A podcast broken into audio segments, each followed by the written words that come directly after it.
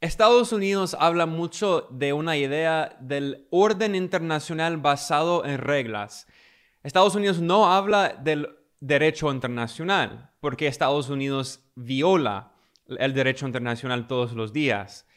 Entonces Estados Unidos está tratando de sustituir, reemplazar el orden internacional basado en el derecho internacional con una idea del orden basado en reglas. Y por cierto, nunca identifica las reglas porque esas son reglas que son hechas por Estados Unidos.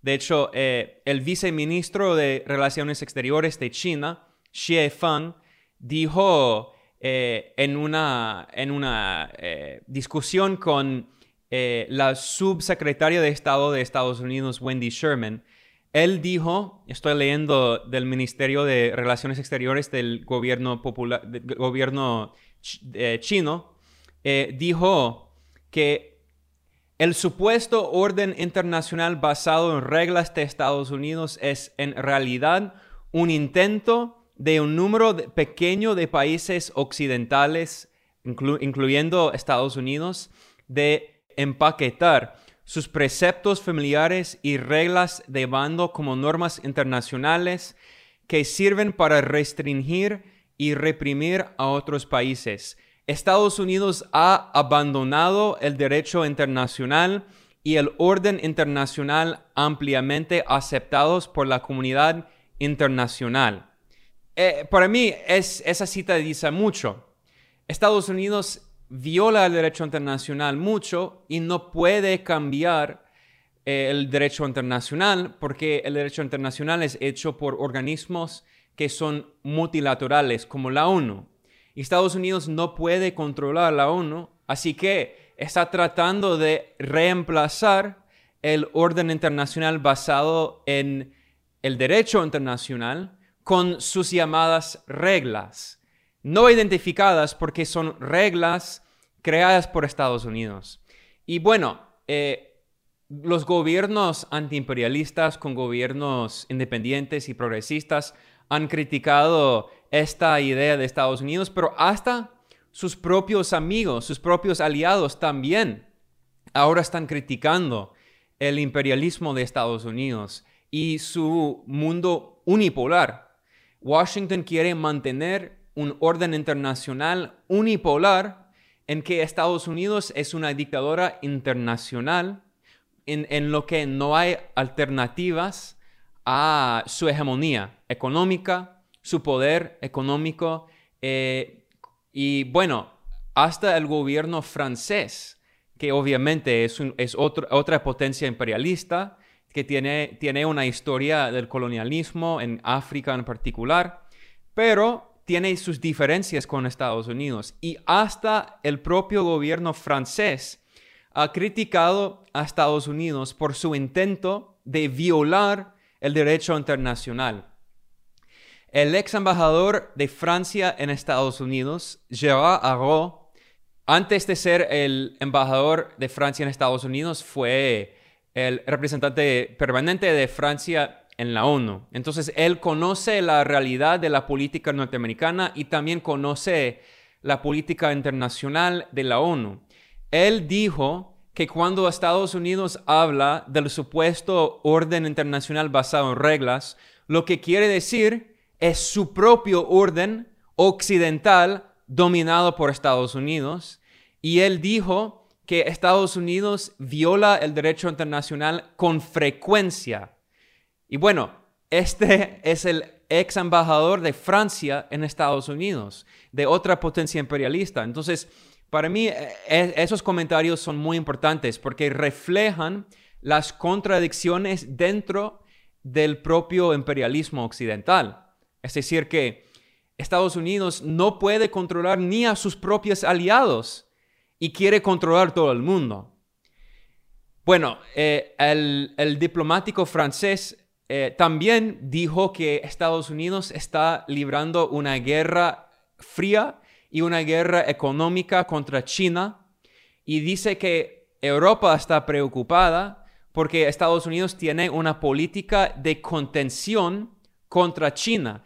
China tiene la economía más grande del mundo, más grande que la economía norteamericana.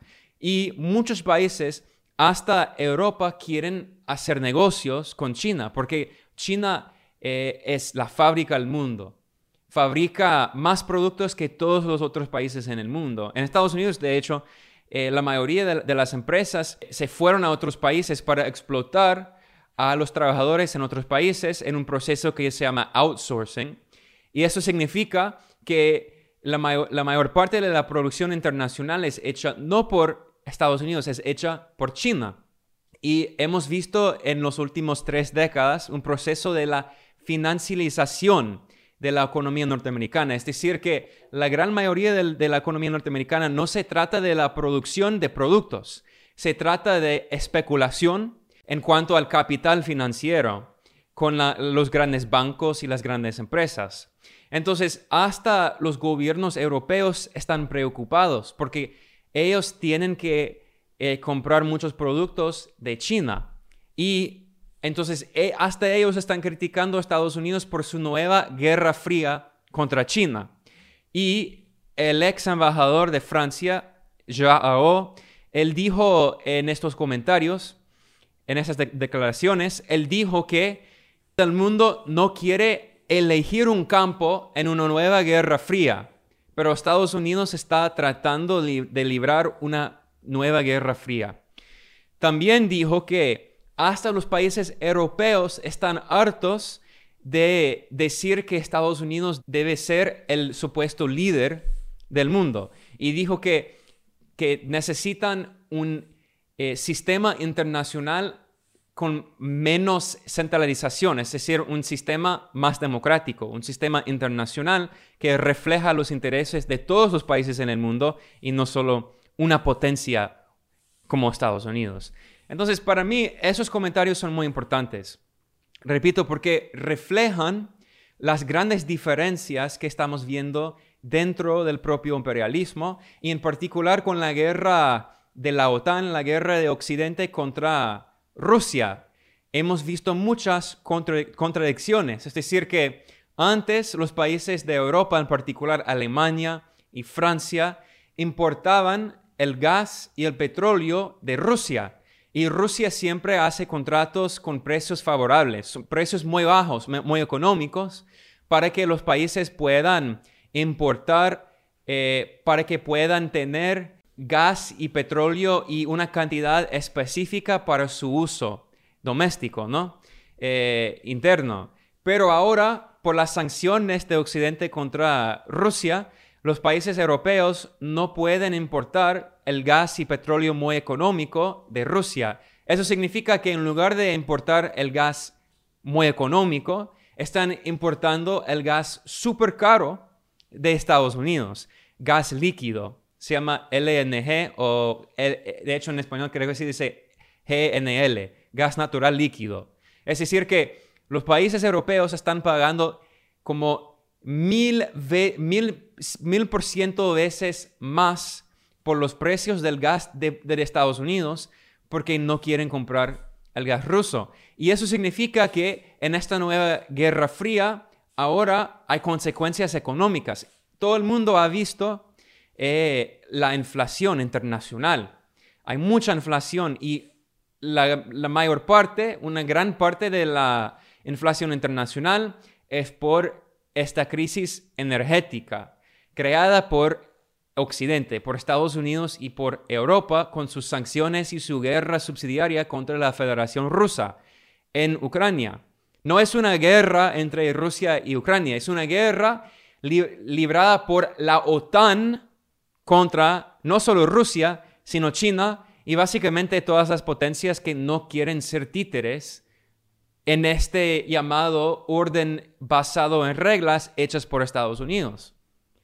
Entonces, lo que estamos viendo con, las tasas muy altas de interés y los problemas económicos en Europa, estamos viendo eh, más y más, cada vez más contradicciones dentro del propio sistema internacional liderado por Estados Unidos y los países imperialistas, las potencias eh, occidentales hegemónicas que ellos quieren eh, prevenir el cambio en ese sistema internacional, porque lo que estamos viendo también al mismo tiempo es que hay un proyecto de construir un mundo multipolar liderado por eh, los países antiimperialistas, eh, no solo China y Rusia e Irán, sino en Latinoamérica en particular, los países del ALBA, de la Alianza Bolivariana, eh, Venezuela, Cuba, Nicaragua, Bolivia, los países del Caribe y también de las comunidades de los países, de los estados latinoamericanos en la CELAC. Lo que estamos viendo son nuevos organismos para cambiar este orden, este llamado orden dominado por Estados Unidos. Entonces, creo que es muy importante leer lo que están diciendo los propios europeos, porque obviamente no son amigos de los eh, movimientos sociales, no son amigos de los eh, gobiernos progresistas, antiimperialistas, no son amigos de Latinoamérica, obviamente, ni del sur global, pero tienen sus diferencias con Estados Unidos. Y cuando vemos más contradicciones dentro, dentro de, entre Estados Unidos y Europa, con más contradicciones entre las potencias imperialistas, hay más espacios para los países antiimperialistas y los países independientes que quieren construir una nueva arquitectura internacional que no es una, un llamado orden basado en reglas, sino un orden basado en el derecho internacional porque la gran, la gran mayoría de los países del mundo cumplen con el derecho internacional. Todos los países básicamente de Latinoamérica y el Caribe y África y Asia son las potencias imperialistas que violan el derecho internacional cada día. Y bueno, solo quería hablar un poco de, eh, esos comentarios por, hechos por el embajador francés, porque para mí reflejan mucho sobre la realidad geopolítica y obviamente no vemos mucha cobertura en los grandes medios hegemónicos que son controlados por la oligarquía. Y la oligarquía quiere mantener ese sistema internacional antidemocrático. Entonces, muchas gracias.